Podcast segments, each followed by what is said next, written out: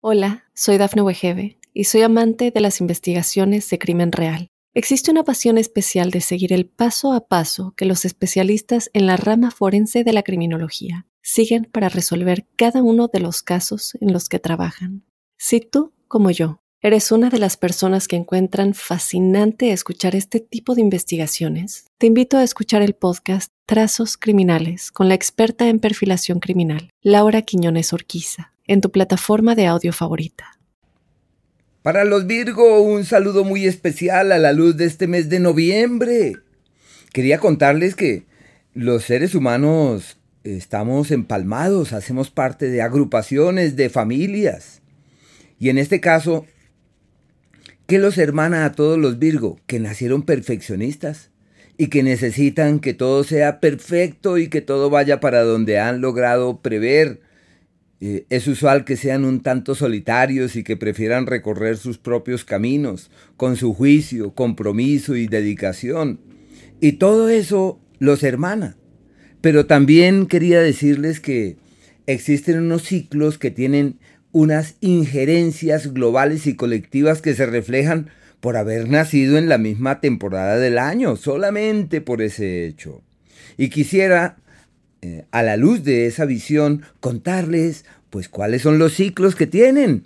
Y no tanto en los procesos macro, pero sí en los ciclos menudos, en los ciclos pequeños, derivados de los eh, ritmos del Sol, de Venus, de Mercurio y de Marte, e ilustrarles sobre los alcances que tienen para este penúltimo mes del año 2023.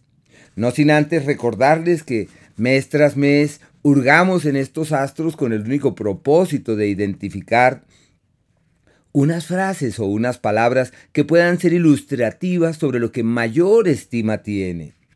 Y la primera eh, palabra es aprender. Y claro, como nacieron bajo el signo de las personas intelectuales, inteligentes, ávidas de hallar respuestas y explicaciones, están en un mes congruente con su propia naturaleza, emparentada con la teoría, el concepto y el conocimiento en términos general.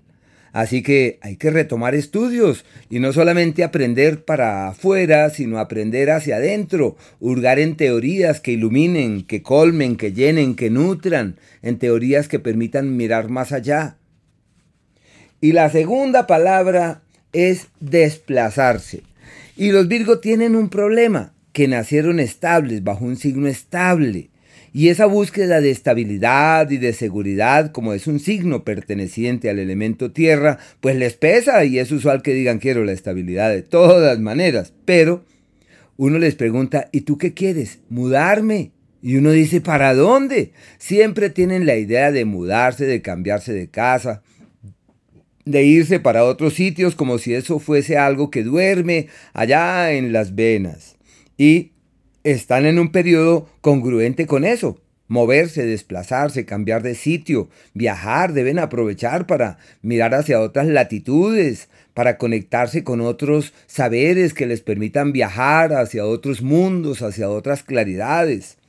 Pero bueno, quería básicamente contarles que estos cuatro astros predominantes, el primero es el planeta Venus el cual está en el propio signo, en Virgo, hasta el día 7. Termina un ciclo, todo el mes precedente estuvo ahí avanzando por el propio signo, como si los Virgo pudieran encontrar el cauce de la belleza. Y bueno, por algo nacieron bajo el signo de lo perfecto, pero bueno, el cauce de la belleza, de la simetría, de la armonía, y en donde pueden sacar a la luz sus encantos como personas, su magia como seres humanos.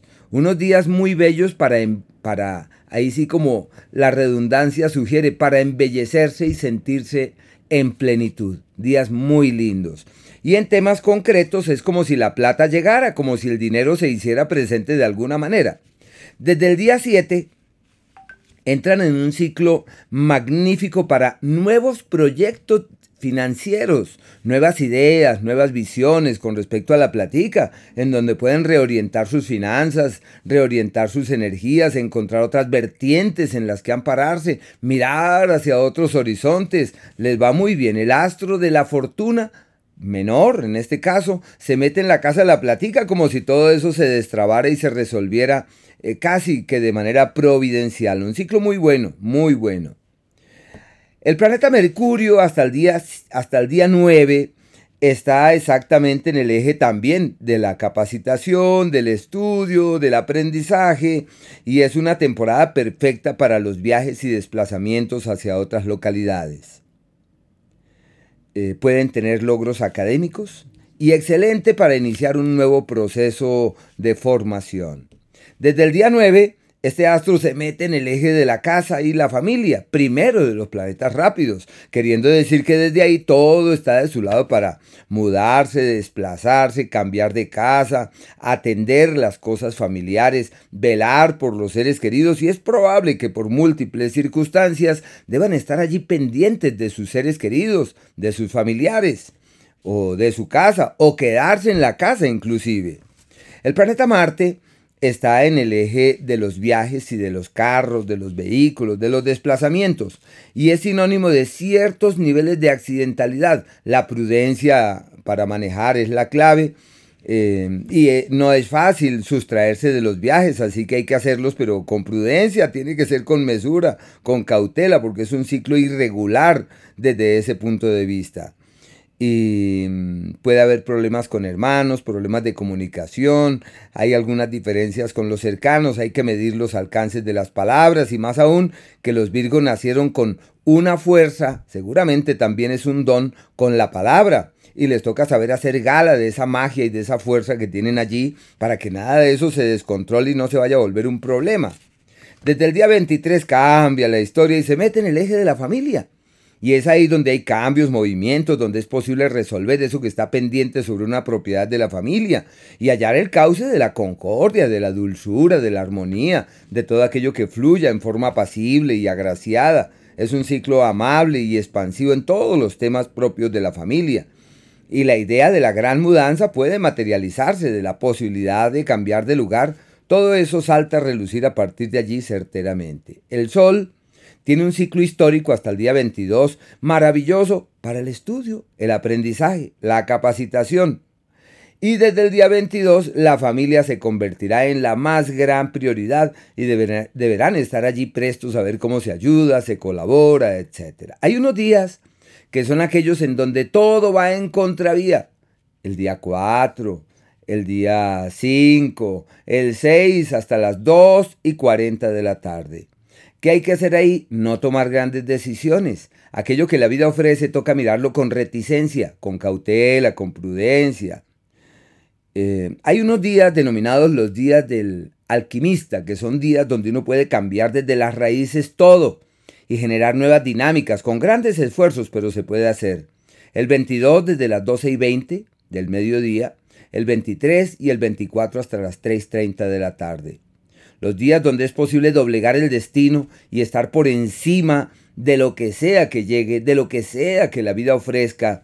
Esos son los días 27 y 28, doblegando el destino. Y aquellos días de la armonía, de la energía amable, dulce y apacible, y en donde sin esfuerzo todo fluye hacia el destino esperado, el 16, el 17, al igual que el 24 es de las 3.30 de la tarde, el 25 y el día 26.